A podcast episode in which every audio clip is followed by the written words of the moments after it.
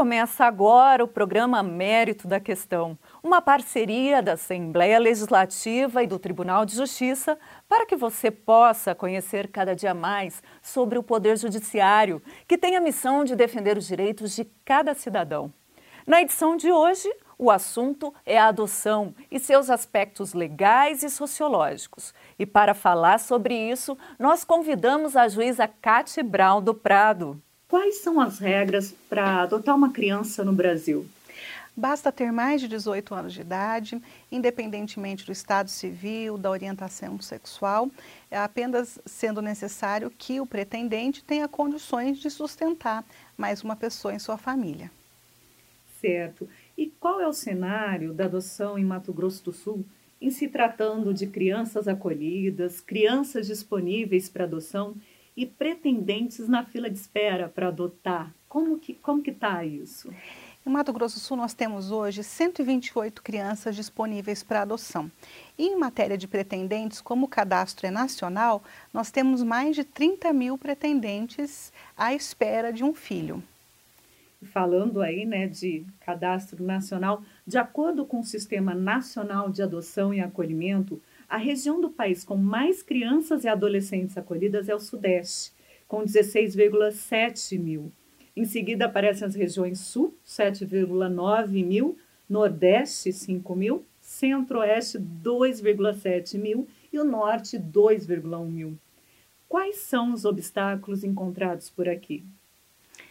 Bem, aqui no Mato Grosso do Sul, as principais dificuldades que nós temos para que as nossas crianças encontrem uma família é a idade delas e o fato de que muitas delas pertencem a grupos de irmãos. Isso são fatores dificultadores de uma adoção. Temos também uma outra realidade que é, é de que muitas crianças têm problemas de saúde, ou crônicos, ou mesmo uma deficiência intelectual ou mental, e isso também é, é um impeditivo para a adoção, porque a, essas 30 mil famílias de que falei não estão em busca dessas crianças reais que constam do nosso cadastro. Nacionalmente falando, quer dizer, isso é o que difere Mato Grosso do Sul, né? Em outros estados, é o que, que ocorre, assim, uh, o que, que facilita, né? Uhum. A realidade no país é a mesma, né? Nós temos é, o, o índices que demonstram que conforme a criança tem mais idade, mais difícil vai sendo para ela encontrar uma família. E por razões é, muito óbvias, né? É claro que é mais difícil ocorrer uma vinculação, uma adaptação é, facilitada quando a criança é maior. Isso ocorre em todo o país, não é diferente no Mato Grosso do Sul. Aqui no nosso estado, nós temos uma vantagem que é o projeto Padrinho, que já funciona há muitos anos e o projeto Padrinho permite que a criança conviva com alguém de referência, construa com ela vínculos afetivos e, eventualmente, embora não seja esse o propósito direto do programa, acaba surgindo uma relação de afeto que motiva um pedido de adoção pelos pretendentes. Então, essa é uma vantagem que nós temos no nosso estado, o que nos coloca aí nesses índices nacionais com um número até menor de crianças para adoção proporcionalmente. Eu até, a senhora citou o projeto Padrinho antes mesmo de eu perguntar o que, que estava sendo feito para resolver o problema, equalizar uhum. isso tudo, né? Sim. O, o, o, que mais? Que projetos existem, que ações são realizadas para que isso seja feito uhum. e as uhum. pessoas se encontrem aí Sim. nesse caminho? É é, para melhorar as nossas adoções, tanto na quantidade quanto na qualidade, nós temos, em primeiro lugar, buscado sensibilizar a sociedade a respeito da possibilidade que existe de você aumentar a sua família por meio da adoção. E com o passar dos anos, conforme nós vamos vendo casos de sucesso, de adoção tão próximos de nós, na nossa família, do, com os nossos amigos, esses preconceitos não diminuindo. Então, a Coordenadoria da Infância da, do Tribunal de Justiça tem feito constantes é, é, programas de divulgação né, das adoções, como exposições fotográficas, matérias jornalísticas, inclusive como essa, né, que ajudam muito a levar informação para a população. Depois, nós temos uma outra possibilidade, que é a do Projeto Padrinho. Por meio do Projeto Padrinho, aquelas crianças que não encontraram adoção têm a oportunidade de conviver com uma família e pode ser que com essa convivência surja um vínculo afetivo que motive um pedido de adoção. E em terceiro lugar, nós temos um, uma outra estratégia que é a da busca ativa. Na busca ativa, nós trabalhamos buscando uma família para uma criança específica. Nesse aspecto, nós é, contamos muito com o apoio dos, dos, grupos de apoio à adoção. Então, nós divulgamos para eles é, que nós temos uma criança de determinado sexo, com tais características, e eles divulgam as características dessa criança para os membros desse grupo de adoção que, se ficarem interessados, vão se dirigir à vara da infância e adolescência e, eventualmente, modificar o seu perfil. Então, é possível que alguém que tenha se cadastrado para uma criança de 8 anos de idade, tomando conhecimento de uma determinada criança de 10 anos de idade, se encante por ela e tenha o desejo de adotá-la.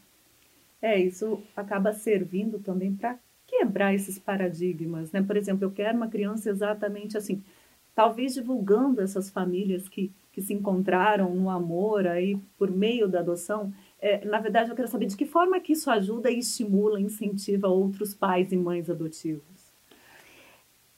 É, o trabalho dos grupos de apoio à adoção é muito importante porque reúne é, semanalmente ou mensalmente aquelas famílias que já adotaram. Então, eles vão trocando reflexões, convidam seus familiares, convidam amigos para essas reuniões e isso então vai fortalecendo a cultura da adoção. Por outro lado, nós passamos a ter cada vez exemplos mais bem-sucedidos de adoção, desde aqueles casos dos artistas de televisão que a gente conhece, até aquele caso que acontece na sala de aula do, do, do nosso filho, com alguém da nossa igreja, com alguém da nossa vizinhança. É, no passado, a gente ouvia muito as pessoas dizerem que a adoção não dá certo. Mas também o que, se, o que se fazia no Brasil no passado não era a adoção, era pegar para criar. Então você levava uma criança para casa com a intenção de que ela fizesse trabalhos domésticos, né, de que e você em troca daria o estudo e tudo mais. Essa pessoa era um agregado dentro de casa. Mas a adoção moderna, essa que nós temos desde a Constituição de 1988, confere à criança ou ao adolescente todos os direitos de um filho. E a família que recebe alguém nessas condições, dando todos os direitos de um filho, tem sucesso na adoção. E isso é o que nós temos visto a cada dia e, e vai quebrando aí os nossos preconceitos e as nossas resistências. No próximo bloco, saiba qual é o passo a passo para ser um pai ou uma mãe adotivos. Não saia daí que a gente volta já.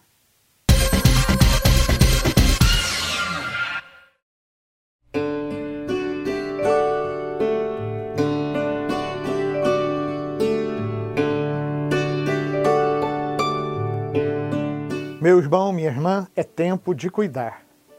O Tribunal de Justiça de Mato Grosso do Sul é pioneiro ao implementar um projeto que já consta no Estatuto da Criança e do Adolescente, o projeto Família Acolhedora. Você sabia que você, família, e mesmo você, solteiro, pode acolher uma criança ou um adolescente que está aguardando pela adoção? Assim, essa criança, esse adolescente não fica num abrigo, enquanto espera a sua casa definitiva. Ele fica na sua casa recebendo do seu carinho. E para esse serviço, você vai receber uma ajuda de custo e vai receber também orientações para que você possa proceder da maneira mais adequada possível. E para nos orientar um pouco mais, está aqui comigo a doutora Elizabeth Anache, desembargadora, que vai então nos explicar detalhes um pouco mais técnicos desse projeto. Então, doutora Elizabeth, quem pode ser membro da família acolhedora? É, como o senhor bem disse, qualquer pessoa que tenha essa vontade e tem uma, uma estrutura mínima, ela pode nos procurar para se cadastrar no programa. E quem, a quem ela deve procurar para ter informações? É, esse telefone que está aqui embaixo, ele está destinado para atender os interessados. É o telefone da Coordenadoria da Infância e Juventude de Mato Grosso do Sul, destinado exclusivamente a esse projeto da família acolhedora. E por quanto tempo a, a criança ou adolescente fica na casa da família acolhedora? Não existe um tempo fixo. A lei prevê no máximo 18 meses. até esse período, nós teremos é, escolhido para onde essa criança ou esse adolescente irá. Se vai para adoção, se vai ser reintegrado à família de origem, enfim, é um período que a lei prevê, mas não existe um período fixo. Então não é adoção? Não, não. O projeto da família acolhedora é essencialmente para atender uma criança, um adolescente que esteja passando por um período de vulnerabilidade é, e que ele não precise ficar numa casa de acolhimento que é um lugar frio, que pode causar um trauma muito maior. Ficando na casa de uma família, esse atendimento, esse, esse, acolhimento é muito melhor, muito menos traumático para esse pequeno ser que está atravessando um momento de dificuldade.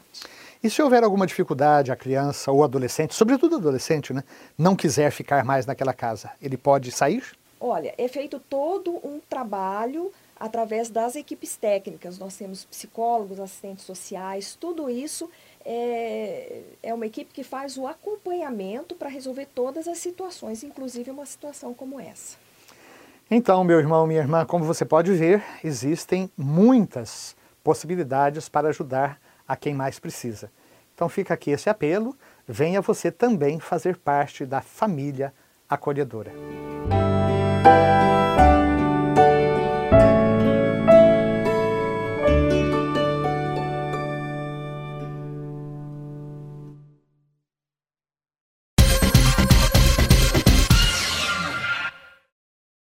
Estamos de volta com o mérito da questão que hoje traz o tema adoção. Para responder as perguntas, está aqui comigo a juíza da vara da infância. Doutora, como ficou a questão da adoção na pandemia, nesse momento de crise sanitária? Olha, a pandemia trouxe muitas dificuldades para a adoção, porque com o isolamento social, é, ficou mais difícil, em primeiro lugar, disponibilizar rapidamente as crianças para adoção. Porque para uma criança ser declarada adotável, é necessário que um, um, assistente social e um psicólogo façam uma pesquisa, que o juiz faça audiências e tudo isso envolve reunir pessoas. Então, nos primeiros meses da pandemia, quando nós achávamos que ela ia durar muito pouco, os serviços acabaram ficando suspensos e a gente teve um atraso nessa etapa. É, a outra dificuldade que nós observamos foi de aproximação dos pretendentes com a criança. Porque quando alguém vai adotar, ela não leva a criança para casa imediatamente. Ela começa uma amizade com essa criança por meio de visitas, por meio de passeios, e somente quando há já uma certa adaptação é que o adotante leva a criança para casa. Com a pandemia, ficaram restritas as visitas às instituições de acolhimento e isso também dificultou eh, essa interação que nós tentamos fazer por videoconferência. Acabou dando certo na maioria dos casos, mas também eh, atrasou um pouco alguns procedimentos. E aí deve ter diminuído o número de, Isso influenciou muito no número, assim, que você via com constância uhum. ou não, é. nesse cenário? Uma outra dificuldade foi a habilitação dos pretendentes à adoção, porque quem vai adotar passa por um período de preparação, que também envolve, envolvia encontros presenciais. Né? Então, a gente teve aí uma diminuição do número de pessoas interessadas em adotar e, e também uma diminuição no número de crianças aptas para adoção, porque os processos demoraram um pouco mais e por uma outra razão muito grave como as crianças deixaram de frequentar as creches e as escolas, as notificações de violação do direito da, dos direitos da criança caíram muito. E, infelizmente, a gente não acredita que esses números caíram porque deixaram de ocorrer violações mas a gente acredita que a rede de proteção, né, é, os hospitais, as escolas, os postos de saúde, não estão tendo contato com essas crianças que são vítimas de violência e de problemas nos seus lares e elas não estão é, sendo protegidas como deveriam. Bom, é, para as pessoas conhecerem mais sobre o processo da adoção, né, uhum. quando a uhum. gente passando superado esse momento de crise sanitária, Quais os passos? É, exatamente isso. Deixa claro para a gente aí como que é o processo de adoção. Uhum. Bem, a pessoa que pretende adotar, ela deve se dirigir à vara da infância e da adolescência da sua cidade. É indispensável que todos saibam que o local de se habilitar é o local onde a gente mora. Como uh, os atendimentos presenciais estão suspensos, então esses contatos podem ser feitos por meio do telefone. Então, a pessoa vai receber é, uma, uma informação a respeito de quando começará o próximo programa de preparação para os adotantes. Então, ela se inscreve nesse programa, participa dele e assim que obtiver o certificado, ela junta alguns documentos de identificação civil, o comprovante de que não tem ações penais e criminais e que também não está endividado, né, o, o que iria dificultar aí o propósito de sustentar mais um filho e apresenta esses documentos para o juiz. O juiz, então, encaminha o processo para a Promotoria de Justiça, que vai fazer uma pesquisa sobre esse cidadão, porque nós temos que ter certeza de que nossas crianças vão ser entregues para pessoas de bem. E, superada essa etapa, o pretendente é avaliado por uma psicóloga e uma assistente social. Esses profissionais é, apresentam um laudo conclusivo a respeito da motivação e da capacidade que essas pessoas têm para adotar e, tendo dado tudo certo, já passa-se a sentença. Né? E a partir do momento que a pessoa recebe uma sentença de procedência da habilitação para adoção, ela é incluída no cadastro nacional e fica disponível para os juízes do Brasil inteiro a fim de que possa ser chamada se na, em algum lugar for encontrada a criança com aquele perfil que ele deseja. Certo. Eu ia passar por uma. Uh, perguntar se esse tempo de processo é muito longo, esse processo é muito longo, mas na verdade a senhora falou aí sobre essa questão do endividamento na apresentação dos, da primeira documentação e muitas pessoas se questionam exatamente isso. Eu não sei se eu tenho condições financeiras ou eu preciso ter muito dinheiro. Uhum. Qual que é esse equilíbrio aí para quem deseja né, ser um pai ou uma mãe adotivos? Pra, que ideia que eles têm que ter em relação ao dinheiro? O que, que é esse endividamento? Uhum. O que, que é uhum. uma situação ideal econômica para isso? Olha, a adoção ela precisa trazer vantagens para a criança, mas essa vantagem não é uma vantagem financeira. O propósito da adoção não é tirar uma criança da pobreza para torná-la rica. Ela tem que ir para um lar que está rico de afeto, rico de amor, rico de cuidado. Então, as pessoas não precisam se preocupar sobre, poxa, eu não tenho casa própria, eu não tenho carro, eu não pago plano de saúde. Posso adotar nessas condições? Claro que pode. Basta que você saiba usar os equipamentos de saúde da sua cidade, do seu bairro, saiba como acessar a escola é, e tenha condições de dar o atendimento que o poder público oferece para o seu filho.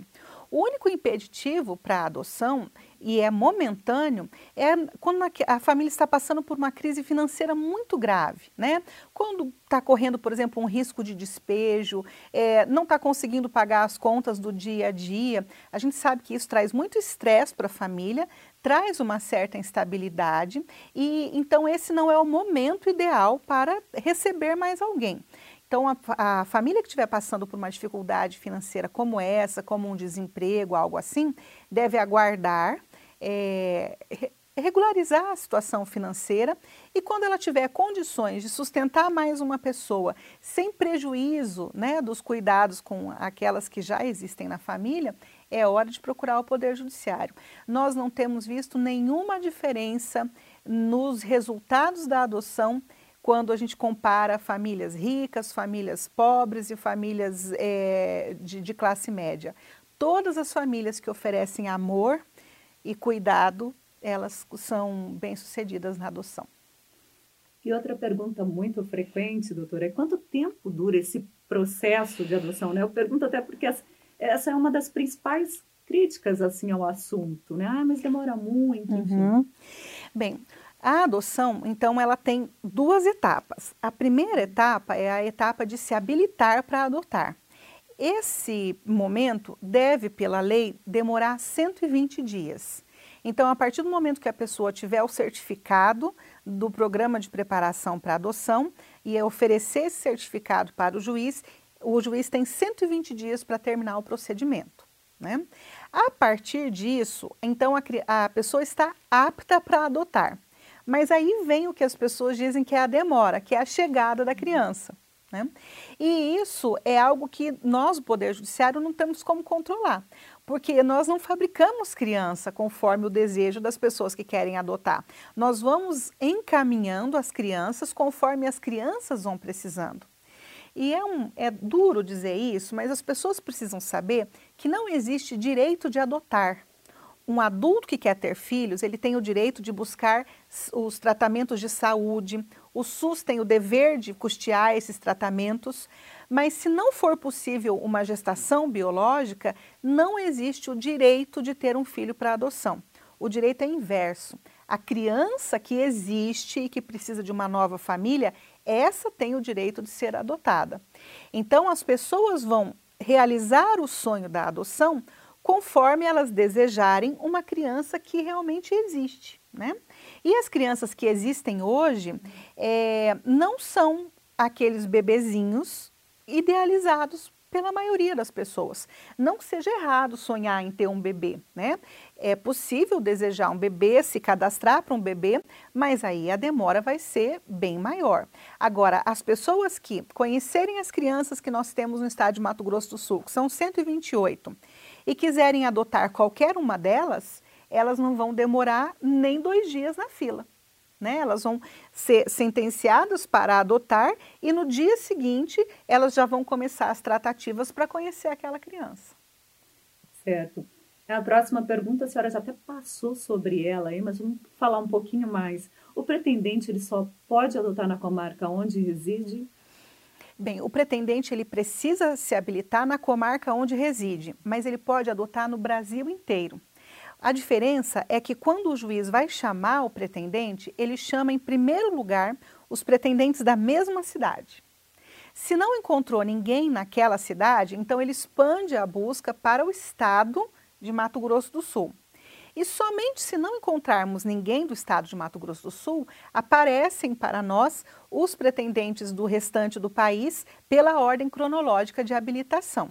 Então, as pessoas é, vão ter a chance de adotar em qualquer local do, do, do, país, mas aquela com a ressalva de que ela tem mais chances na sua própria cidade e estado.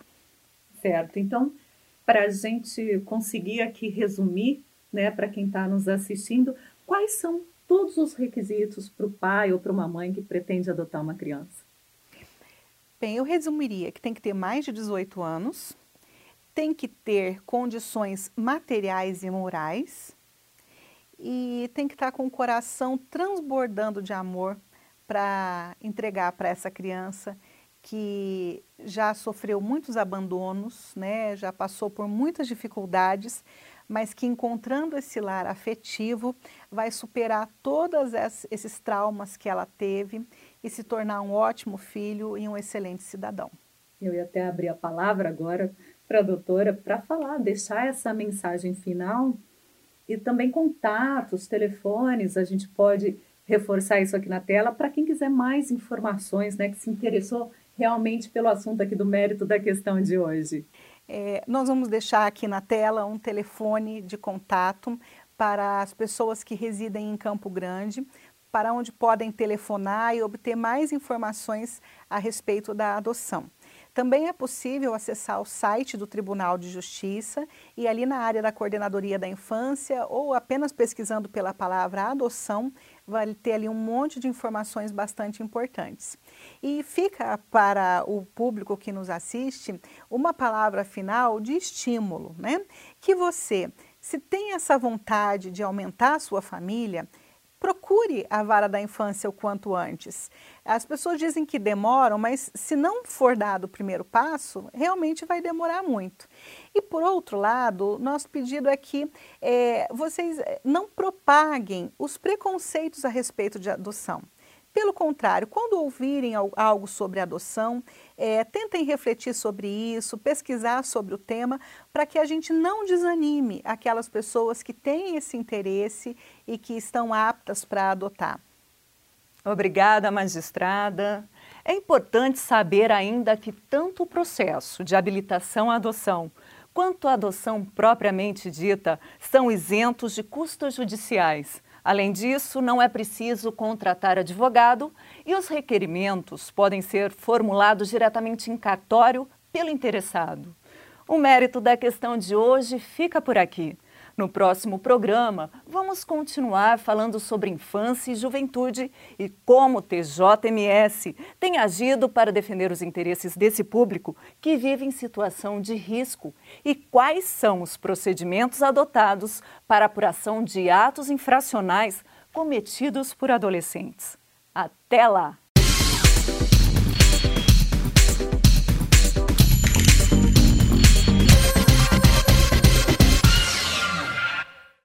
Casos que são levados ao judiciário que precisam de um atendimento, eh, de um parecer psicossocial, de um relatório psicossocial, isso é feito. Talvez não com a celeridade que se recomendasse, mas nós temos as equipes sociais, eh, psicossociais, eh, sim.